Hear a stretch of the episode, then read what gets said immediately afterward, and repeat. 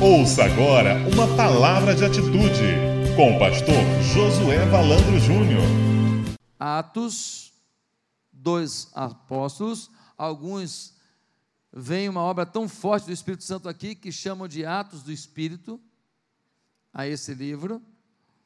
No capítulo 10 nos conta a história de um homem chamado Cornélio.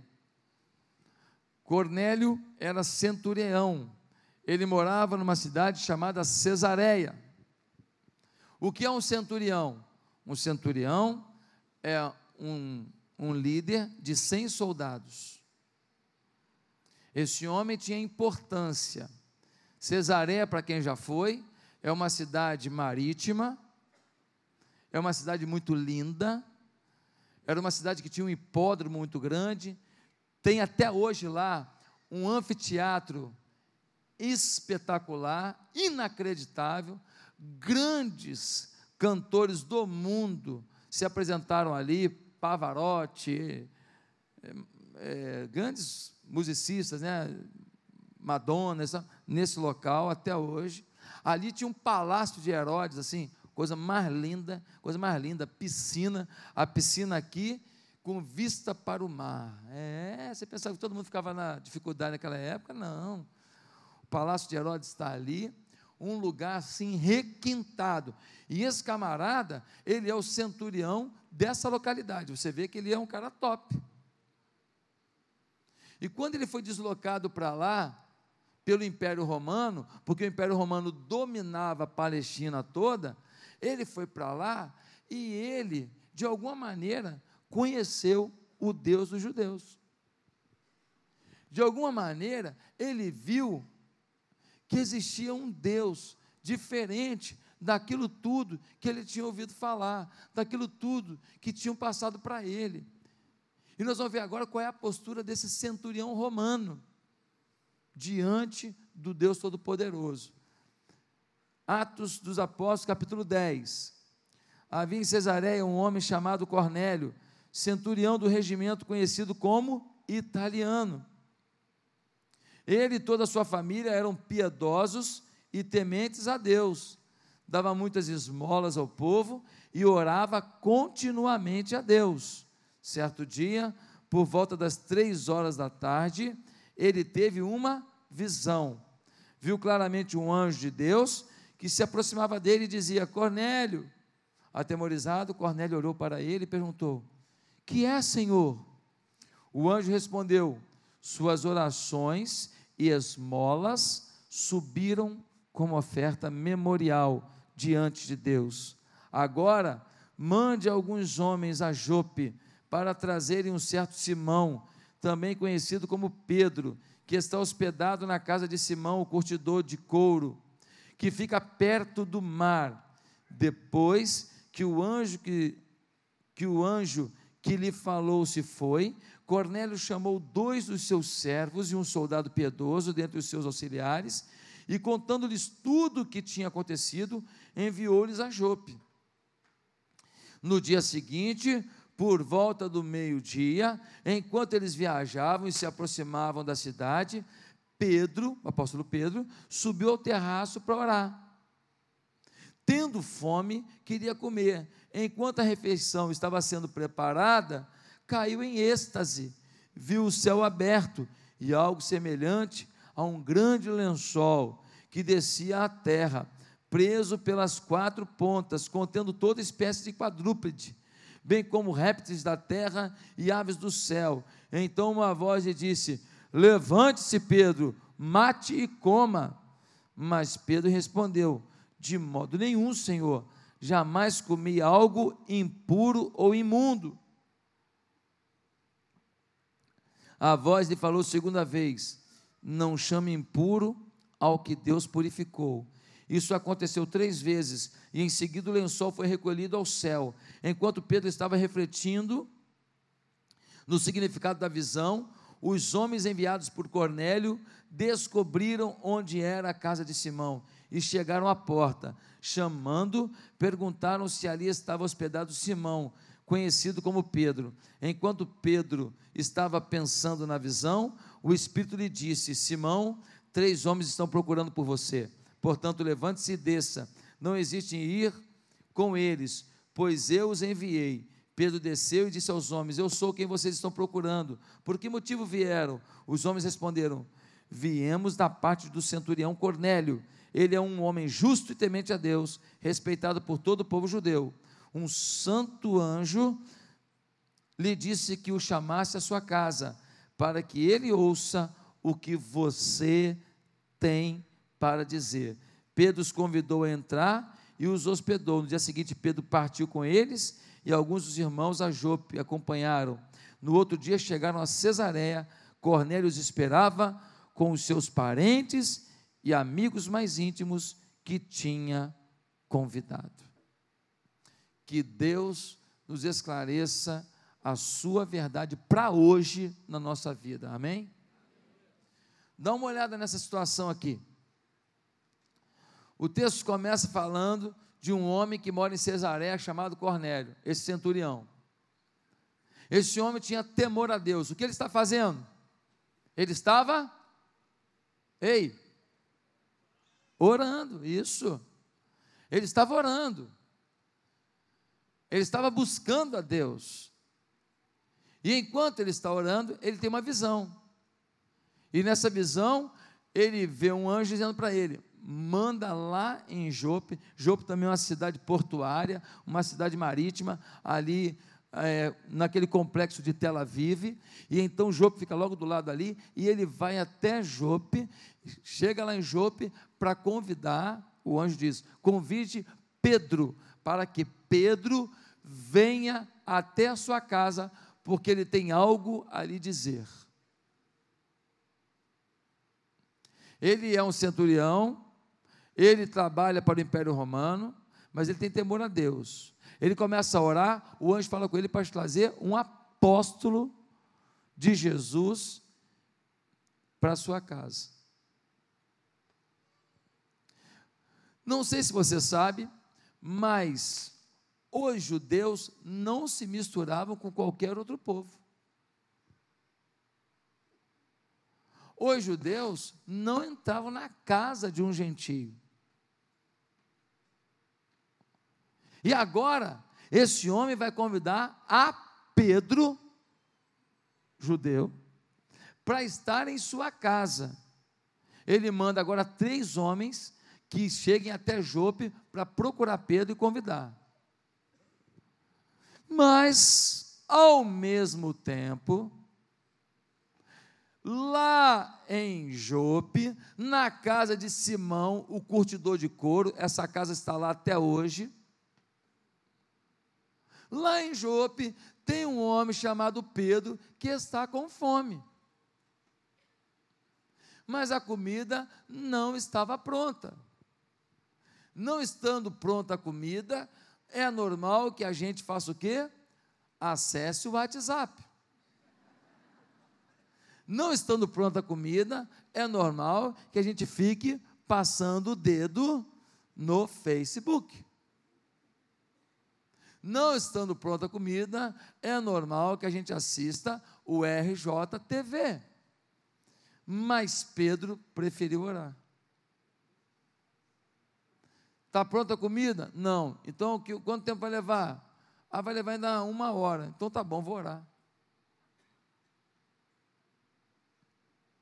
Sua prioridade no tempo vago, nas oportunidades, porque o texto não precisava falar que ele estava com fome e atrasou a comida. O texto está dizendo aqui uma informação importante.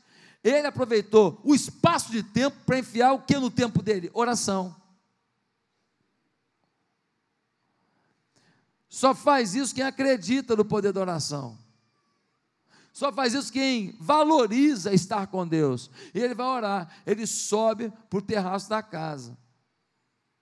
E ele está lá orando. Lá está lá orando. E aí, ele já estava com fome. Já dá para ter êxtase só da fome. Delirar. Mas nesse caso aqui, o Espírito Santo toma e ele entra em êxtase nesse momento. Ele entra assim, numa sintonia profunda com Deus. Ele tem uma visão. Qual é a visão?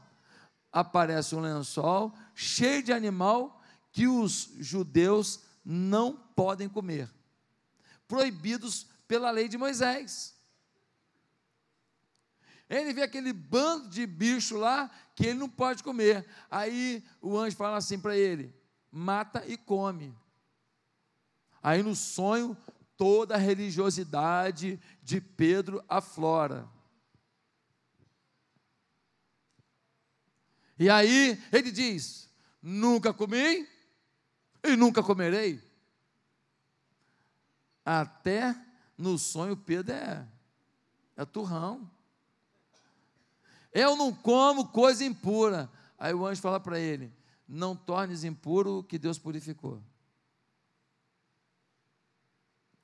Eu confesso a você que, no meu entender, o Pedro não entendeu muita coisa ainda não. Não tornes impuro o que Deus purificou. Coisas que eu considero proibidas como judeu, não são proibidas. E aí, o anjo continua falando para ele, para você entender melhor, quero te avisar que tem três homens vão bater na porta aí para te chamar para ir num lugar. Não é sequestro, pode ir com eles. Pode ir com eles. Quando ele acaba de receber essa visão, os homens estão à porta, ele fala: Eu sou Pedro, vocês vieram me chamar, né? Por que vocês vieram me chamar? Porque o nosso líder, o Cornélio, centurião romano, ele teve uma visão de Deus para chamar o Senhor para ir lá falar para ele alguma coisa. Você está entendendo? Algo acontecia em Cesareia, algo acontecia em Jope. Queridos irmãos, ambos oravam, mas não é apenas a palavra oração que é a palavra quente no entendimento desse texto. Nesse texto, duas palavras nos encantam. Primeira palavra, oração. Segunda, enquanto. Não dá para entender o recado desse texto sem entender a palavra enquanto. Enquanto oravam, coisas aconteciam. Enquanto oravam, Deus agia.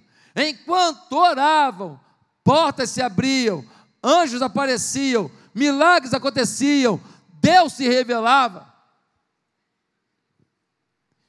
E Deus unia propósitos. O centurião, ele, ia temente, ele era temente a Deus, mas acontece uma coisa: ele não conhecia ainda Jesus como Filho de Deus, como Messias. Ele não sabia ainda que ele poderia ter uma experiência com Deus muito mais íntima, muito mais profunda. Ele sabia todo aquele processo ritual que ele aprendeu. Então ele orava para Deus, ele falava para Deus, mas ele não sabia que esse Deus não era só transcendente, era imanente, não era só um Deus todo-poderoso lá em cima, que fez o céu, a terra, o mar e tudo que deles há, mas ele era um Deus presente que se importa com as lágrimas que correm na nossa face. Ele não conhecia essa face de Deus que Jesus veio trazer. Então, ele precisava entender uma nova visão de Deus para ele.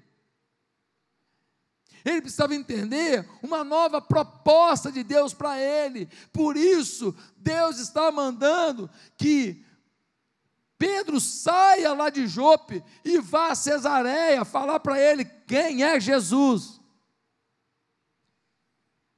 Ao mesmo tempo, Pedro não sabe que gentio também se converte. Não sabe que gentio também é gente. Não sabe que a responsabilidade com o gentio é de todo mundo. Que judeu tem que amar gentio, evangelizar gentio. Porque Jesus não veio para um grupo, veio para todos. Os seus preconceitos o impedem de enxergar a visão de Deus para a vida dele.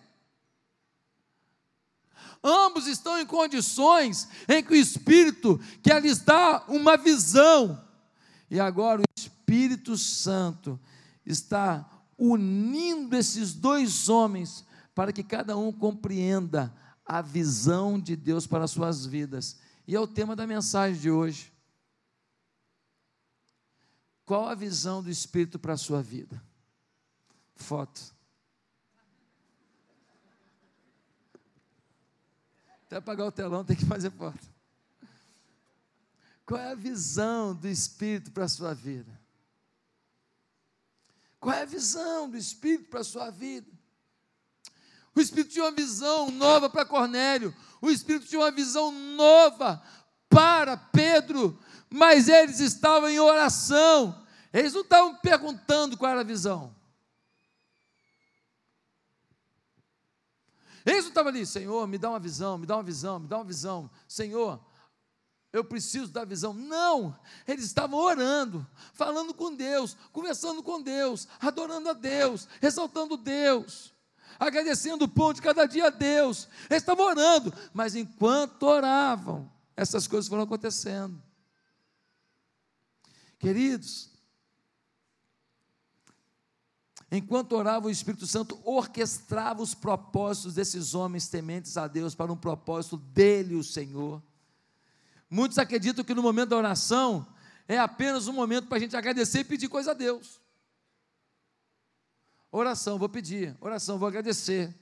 Não, a oração é momento de revelação de Deus.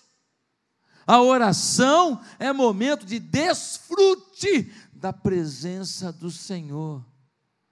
A oração é momento de se deixar envolver pela presença do Senhor, até que sentimentos, pensamentos, insights, ideias tomem o nosso coração.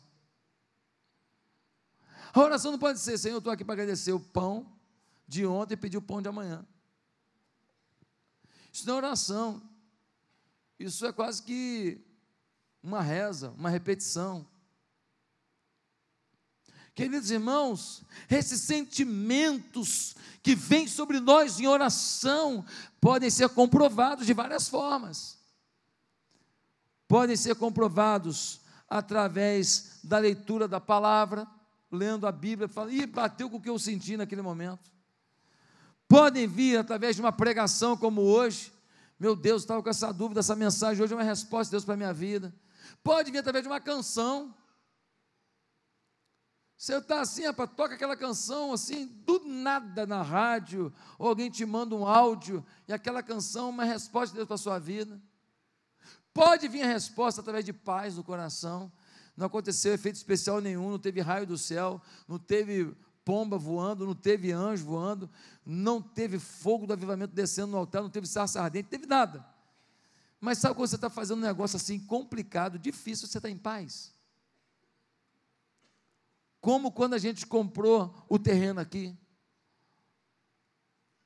Uma coisa inimaginável. Uma, assinamos uma dívida tão grande, mas havia paz em quem vendia, que ia receber, não ia tomar calote, e havia paz em quem assumia pagar, e que poderia ser preso se não pagasse, no caso eu.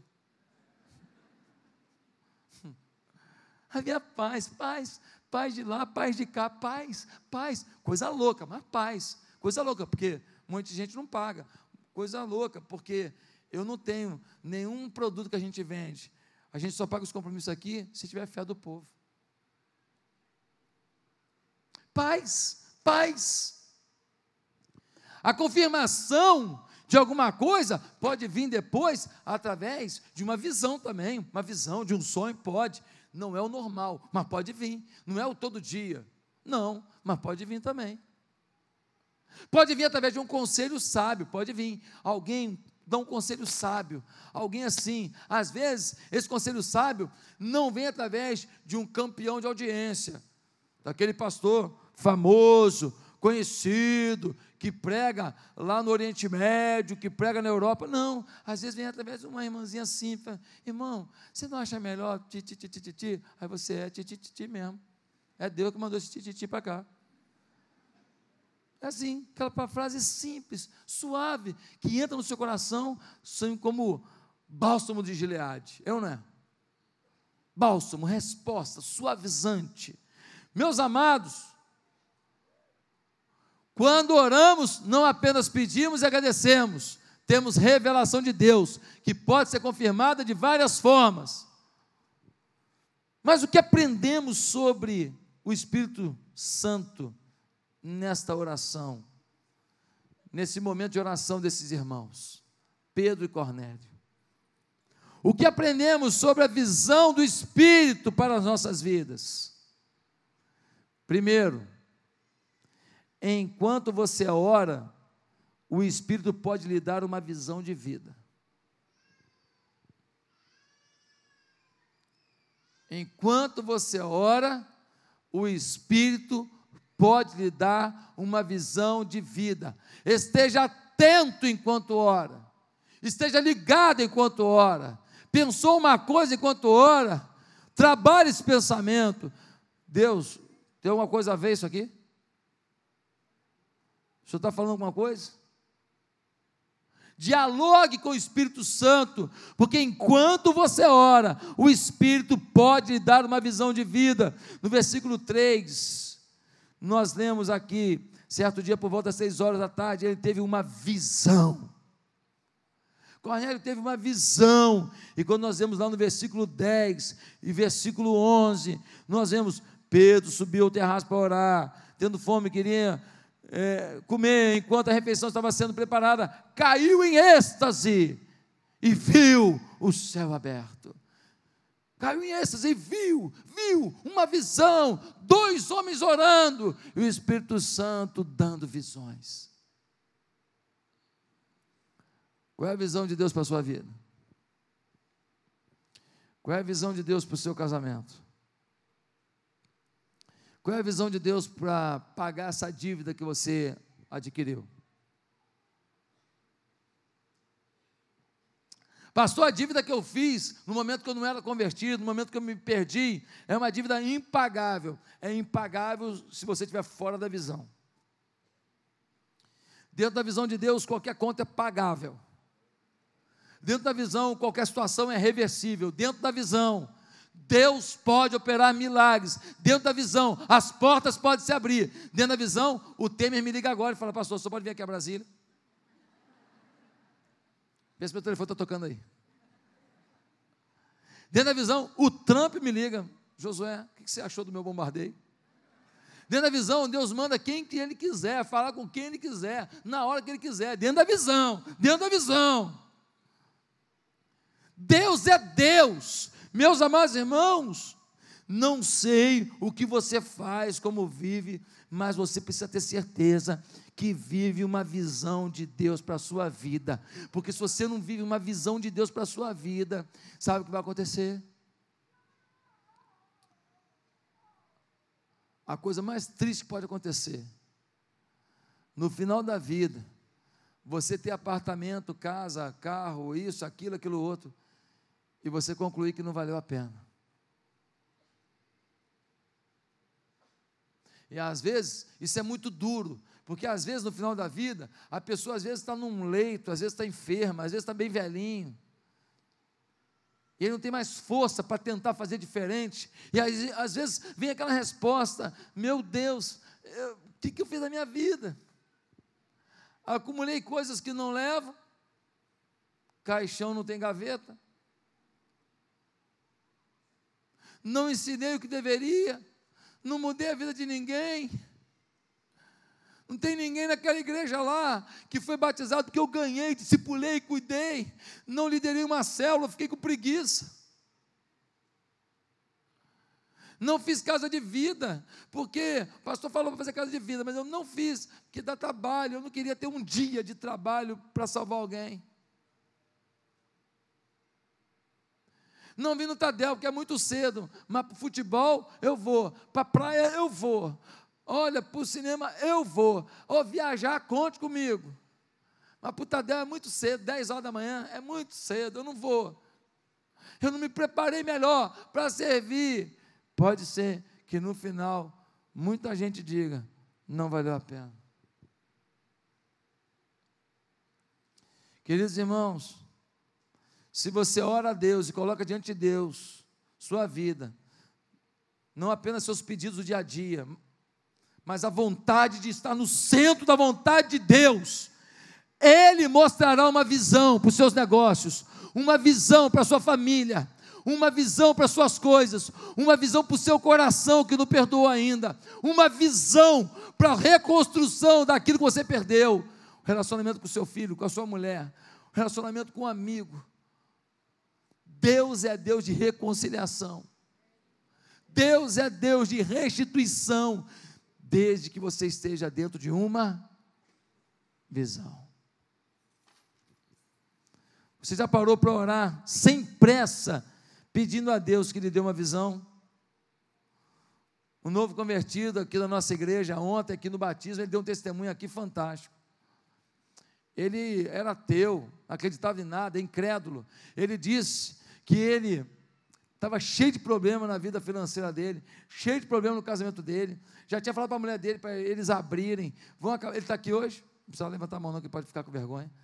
Mas ontem deu testemunho aqui nesse púlpito, por isso que eu estou contando para todo mundo. Depois vou dar o endereço dele, o CPF, todo mundo saber. Estou brincando. Mas aí, ele falou aqui, estava tudo horrível na minha vida. Estava terrível. Eu estava na minha casa, se não me engano, ele estava no banheiro. E ele começou a chorar, como essa criança. Desse jeito, eu combinei com ela. E ele começou a chorar, chorar, chorar. E no meio das lágrimas dele, aquele homem que não acreditava em Deus falou: Deus, se o Senhor existe, então dá um sinal para mim. Manda um recado para mim. Ele já parou de chorar, o rapaz.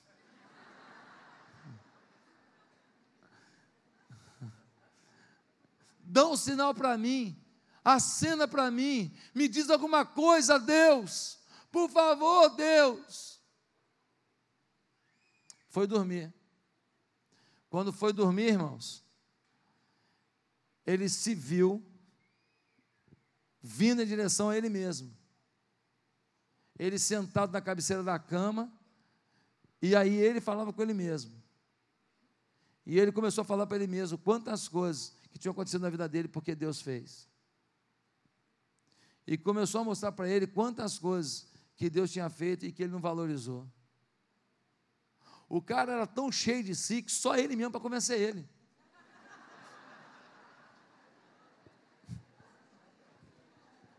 Ele que falou aqui, ele que falou.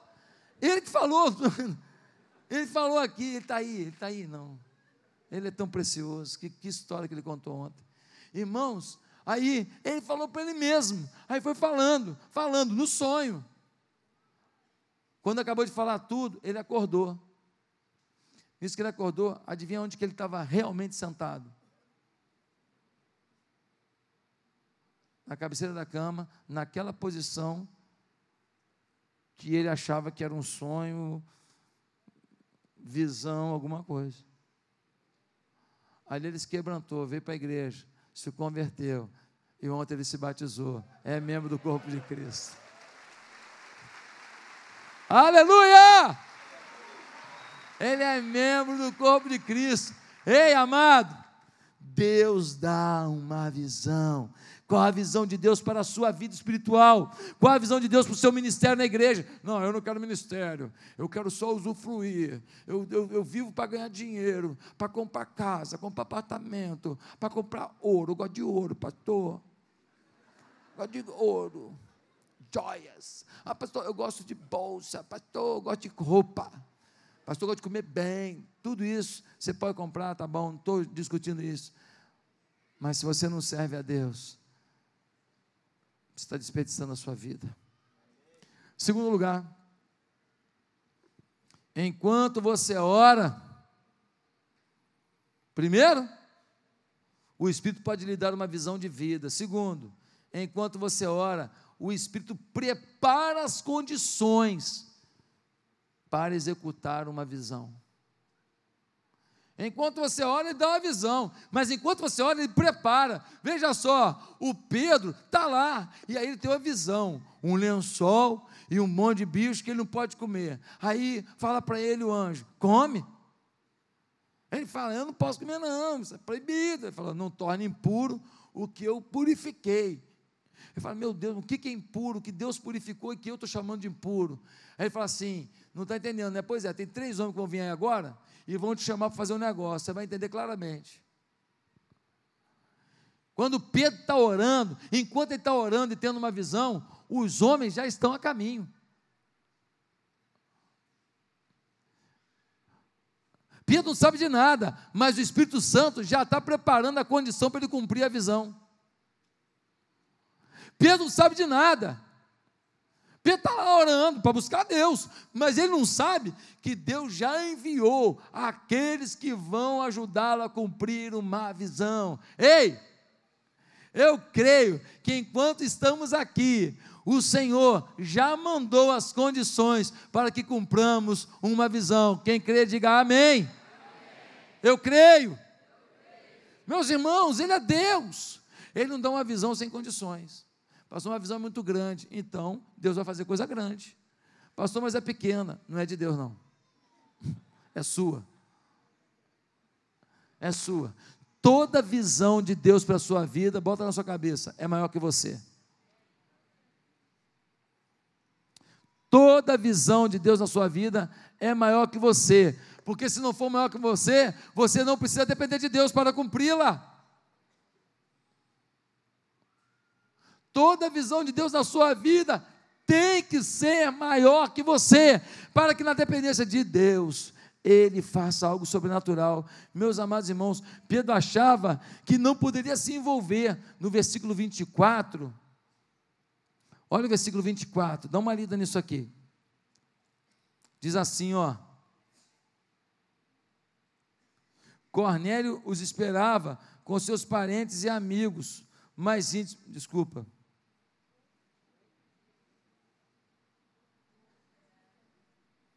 Versículo 24. No outro dia chegaram a Cesareia. Cornélio os esperava com seus parentes e amigos mais íntimos que tinha convidado. Então Cornélio estava esperando.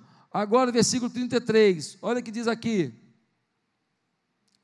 33. Assim mandei buscar-te imediatamente, e foi bom que tenhas vindo. Agora estamos todos aqui na presença de Deus para ouvir tudo que o Senhor te mandou dizer-nos.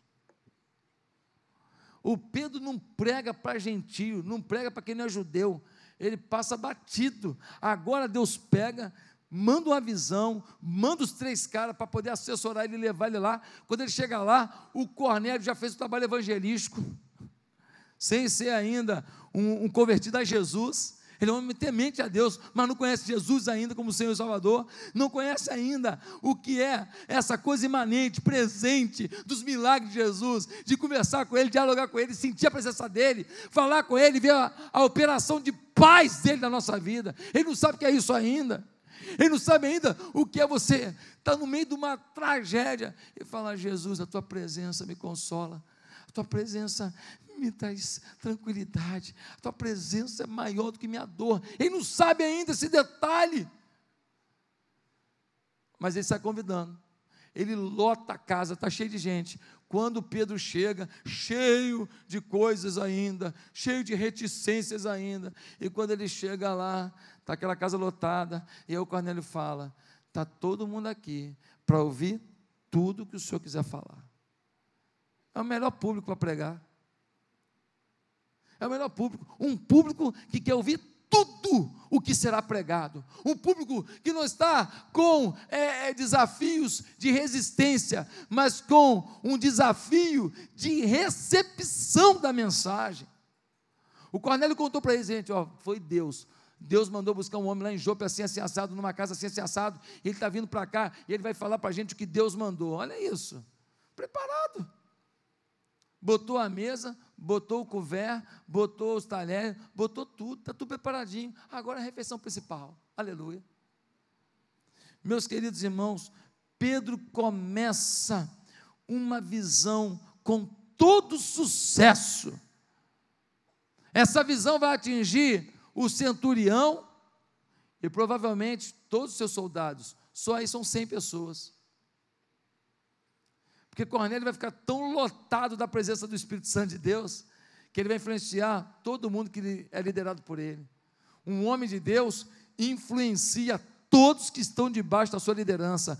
Ah, pastor, eu não misturo as coisas. No trabalho, eu não falo de igreja.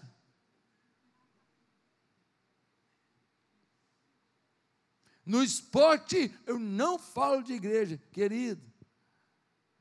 O lugar que você menos precisa falar de igreja é na igreja. Todo mundo já sabe. Nós temos que falar de igreja é justamente lá fora. Quem vem aqui já veio, já conhece, já ouve, já quer, já busca. Queridos irmãos, Pedro começa com uma visão de sucesso. Deus preparou tudo para que ele começasse bem e ele visse o mover de Deus. Quando ele acabou de orar, o que aconteceu com os homens? Se nós vemos no final do capítulo, em 44, enquanto Pedro ainda estava falando essas palavras, sempre enquanto, hein? Enquanto. Enquanto Pedro ainda estava falando essas palavras, o Espírito Santo desceu sobre todos os que ouviam a mensagem. Os judeus convertidos que vieram com Pedro ficaram admirados que o dom do Espírito Santo fosse derramado até sobre os gentios, até sobre os gentios, olha isso. Até sobre paulista, cearense, argentino, angolano, sobre qualquer pessoa pois os ouviam falando em línguas, exaltando a Deus. A manifestação que aconteceu lá no Pentecoste, em Jerusalém, agora acontece também em terras gentias. Recebereis o poder do Espírito Santo e semeis testemunhas tanto em Jerusalém, Judéia, Samaria e até os confins da terra. Foi a confirmação de que aquele evento especial estava acontecendo ali também. Ou seja, o espírito que age lá é o espírito que age aqui. O espírito que faz lá, faz aqui. É o mesmo espírito. Não acho que aqui é um espírito de segunda categoria, não. Aí olha isso. A seguir, Pedro disse: Pode alguém negar a água, impedindo que estes sejam batizados? Eles receberam o Espírito Santo como nós. Então ordenou que fossem batizados em nome de Jesus Cristo. Depois pediram a Pedro que ficasse com eles alguns dias. Irmão, já chegou batizando a multidão, porque a visão de Deus era que Pedro também influenciasse gentios. Ele tinha uma visão restrita. Eu só prego para os judeus, hein? É só aqui. Deus queria ampliar a visão. O campo agora é o mundo. A visão da nossa igreja, qual era? Era pregar para o pessoal aqui da Barra para a região, para o Rio de Janeiro. Mas Deus foi ampliando.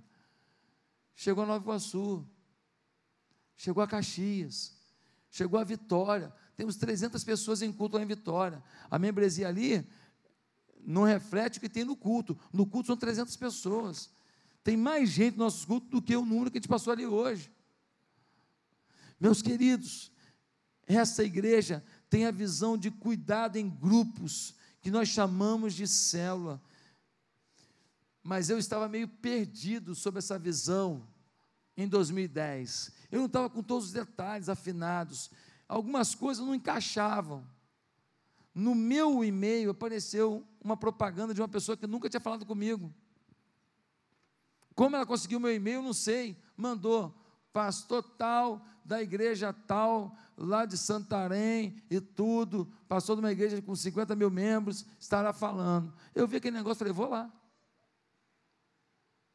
Eu fui lá, fui lá em São Cristóvão. Cheguei lá, encontrei um homem simples, jeitão simples, pastor Geraldo. Cheguei lá, aí ele me deu uma atenção danada. Aí eu fui lá na terra dele, lá no Pará. Cheguei lá no Pará, ele me deu aquela atenção total, tudo. E ali ele começou a me orientar sobre alguns detalhes que faltava eu fechar na visão da igreja. Deus já estava mandando um e-mail para mim, com a resposta das minhas dúvidas, quando a visão é dele, a visão celular, a visão de cuidado, a visão de pastoreio, eu já tinha, Deus já tinha confirmado como fazer, alguns detalhes que faltavam, algumas coisas são características da nossa igreja, a nossa igreja é a nossa igreja, não é igual às outras. Eu precisava fechar alguns detalhes. Deus mandou o e-mail do Espírito Santo para mim, de uma pessoa que nunca tinha falado comigo. Irmãos, Deus é assim. Deus é assim. No início da igreja aqui, vem procurar o meu pai, está ali meu pai, fica de pé, pai. Meu querido pai, uma salva de palmas para ele aí, por favor. Está ali com o pastor José de Jesus, Mauricéia, casal muito querido, lá da Ilha do Governador. E ali, o meu pai foi procurado por um camarada que pensava em investir, ele é lá do Tennessee, numa igreja que fosse instalada numa área de classe média, média alta do Rio de Janeiro. Ele queria ajudar. Foi procurar meu pai. Meu pai falou assim: Olha, ah, eu não sou a pessoa que você está procurando, não. Agora, o meu filho está com um convite para ser pastor de uma igreja na Barra da Tijuca. Eu conversei com o camarada pelo telefone, depois vim aqui, conversei com ele, ele ia embora no dia seguinte, e ele começou a mandar para a gente 900 dólares por mês.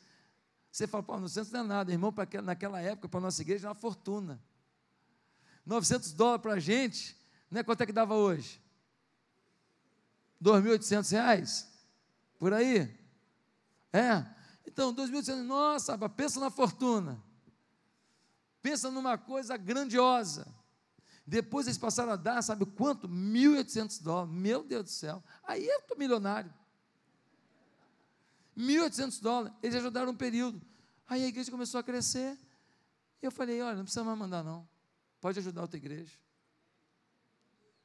Deus já tem nos abençoado. O cara lá do Tennessee ouviu Deus falando para ele: vai para o Rio de Janeiro. Eu estava com um convite para pastor da igreja, ali na escola municipal, sem condição nenhuma. Vem um cara do Tennessee e fala: eu vou apoiar. Eu não sabia se ia ser um dólar, dois dólares, um milhão de dólares. Mas só de saber que alguém ouviu lá no Tennessee que ia apoiar, para mim já foi uma resposta. Quem está entendendo? Deus é Deus de resposta. Deus prepara tudo para você cumprir uma visão. Será que você acredita nisso? Quando nós fomos comprar essa propriedade, a pessoa que nos vendeu, a pessoa frequentava a igreja, me ouvia todo domingo falando: nós temos que comprar, temos que comprar. Isso tocou no coração dele. Olha que bonito. Deus é Deus. Quando fomos fazer a obra aqui, veio uma pessoa, vou dar, vou dar o nome mesmo, é a Mon Jardim, aquela empresa de terraplanagem, tudo ali. Meu irmão, os caras botaram máquina aqui, botaram máquina aqui, fizeram tudo para a gente ali de graça. De graça. Ficava máquina aqui, máquina aqui, a diária é uma fortuna. Ficava aqui, tudo isso é de terraplanagem aqui no terreno foi feito, pagamos nem um centavo. Porque quando Deus Comprar o terreno já era puxado, construir mais ainda. Você ganha a terraplanagem toda ali no início da obra, descapitalizado. O que, que você acha disso? Quando você vai para uma visão de Deus, Deus já está lá preparando. Ei, diga assim para você mesmo: amanhã vai encontrar com Deus, lá na visão. Lá na visão. Deus está na visão dele para você. Deus está na visão que você quer para você.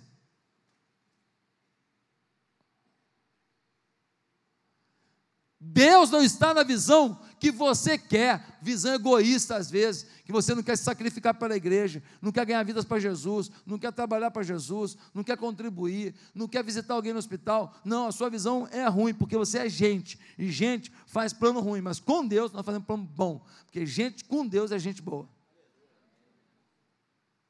Quarta-feira, ontem, o menininho aqui da igreja, ele veio aqui e ele foi e me deu uma medalha. Veio me entregar a medalha ali ontem. E aí, eu pensei que era para eu botar a medalha nele, né? Aí eu peguei, fiz uma homenagem, vamos botar a medalha. Aí a mãe veio e falou: Não, pastor. Né, irmãos Ângelo? Não, pastor. É porque ele falou que ele, ele quer dar essa medalha para o senhor, porque o senhor é do bem.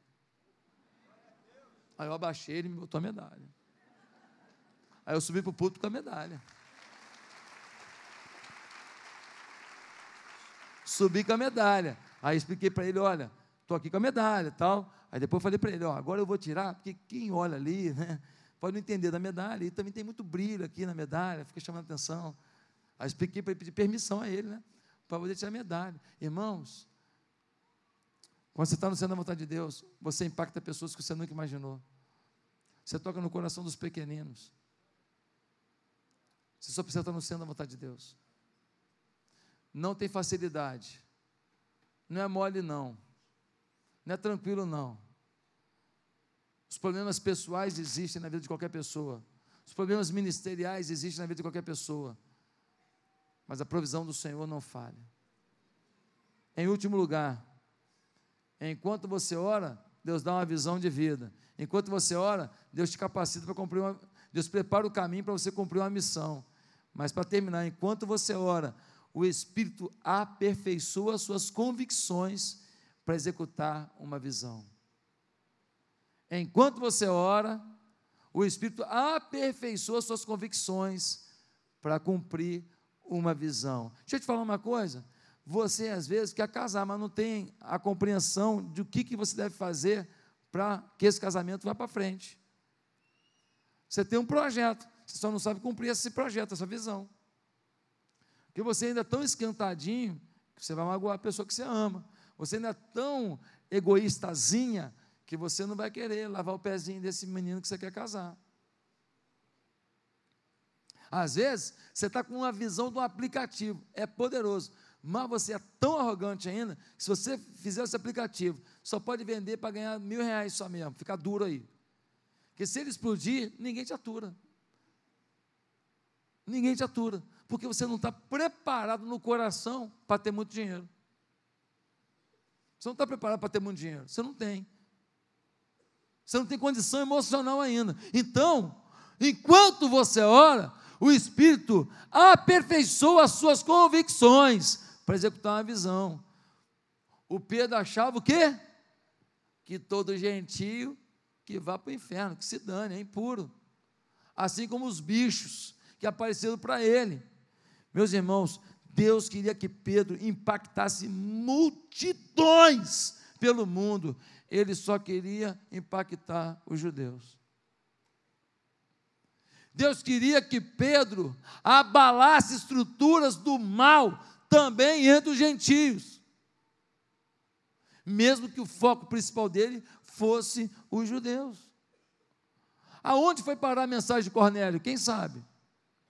Um homem influente numa cidade top, numa cidade é, é, turística, numa cidade que tem eventos culturais de hipódromo, de competições, de, de teatro, de música, de artes, um centro de entretenimento, o líder da guarda da cidade, um homem de Deus cheio de Jesus.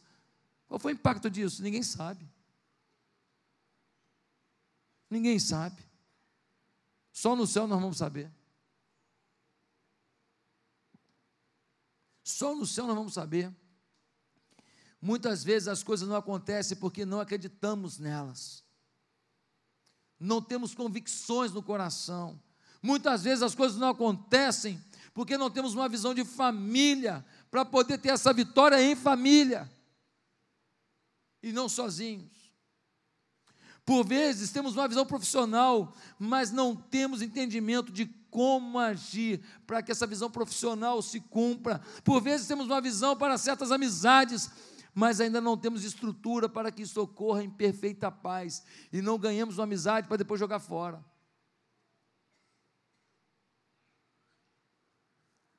Quero terminar te perguntando: quanto tempo você ora para que Deus lhe dê uma visão? Para que Deus prepare o caminho para o cumprimento da visão e para que Deus mude você para poder cumprir a visão, a visão. Sabe quem era a primeira pessoa que precisava ser impactada pela visão? Pedro. O preconceito de Pedro o impedia de ser benção entre os gentios. As convicções de Pedro o proibiam. Eu fui criado no contexto batista, mais conservador.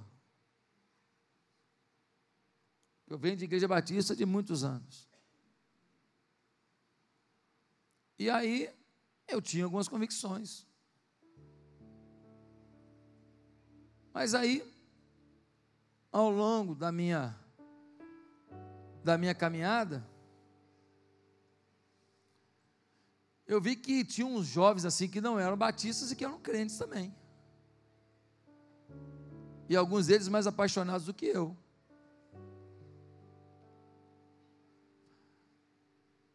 Depois eu comecei a ser convidado para pregar também, como seminarista ainda em algumas igrejas que não eram batistas, e eu comecei a, a ver que tinha muita bobagem aqui, muita forçação ali, mas tinha muita coisa boa também.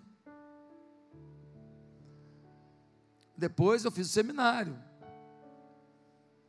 E aí eh, foi se expandindo as minhas convicções. Eu comecei a ir a congressos, não congresso de, de repleplé, não congresso de palavra, congresso e tal. E comecei a conhecer pessoas, presbiterianos, pentecostais, batistas, tudo, que falavam coisas, e quando eu ia para a Bíblia, eu falava, opa, isso aqui faz sentido. E aí, Deus foi começando a formar em mim uma mentalidade um pouco mais equilibrada, mais aberta para o sobrenatural, sem abrir mão da palavra.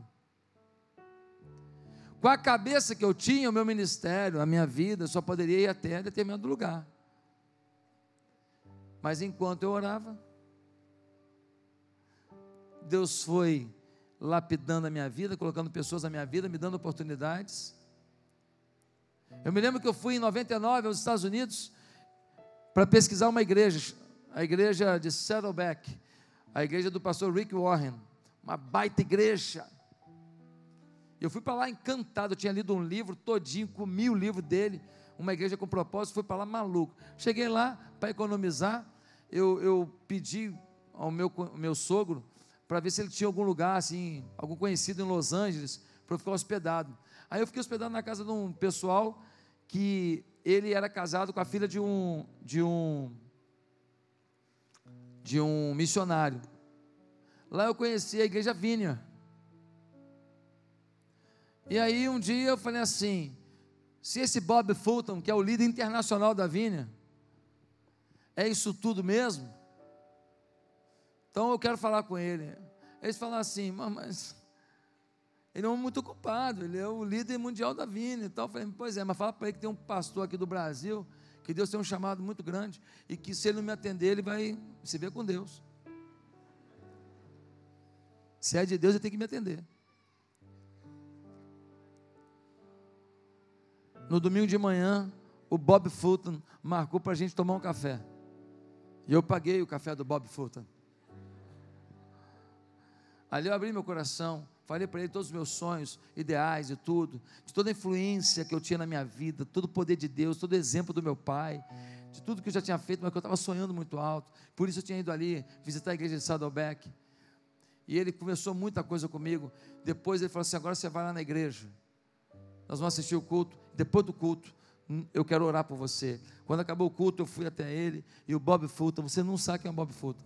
Pesquisa o Bob Fulton. O Bob Fulton, ele é cunhado do John Wimber. Ele e o John Wimber foram grandes agentes do, do, do ministério de crescimento de igreja que alastrou-se pelo mundo. O, o, todo esse processo de crescimento de igreja, o Bob Fulton é um dos grandes agentes disso. E aquele homem orou por mim, falou: Senhor, eu quero clamar ao Senhor, o Senhor derrame sobre esse homem, isso, isso, isso, isso. Foi falando, irmão, eu me emocionei ali, tudo foi muito forte e tal, não caí no chão, nada disso, mas muito forte, chorei muito e tal, e vim embora. Eu esqueci disso depois. Esqueci. Anos depois, a coisa de três, quatro anos atrás, veio a minha memória tudo que eu vivi naquele dia, tudo que eu sonhei naquele dia, tudo que eu acordei com Deus naquele dia, tudo que o Bob me falou. E aí eu fui entender que aquele dia também foi um dia profético para o cumprimento da visão que Deus tinha na minha vida. Eu nasci no dia de Páscoa. Meu pai estava pregando. Enquanto eu nascia, meu pai pregava.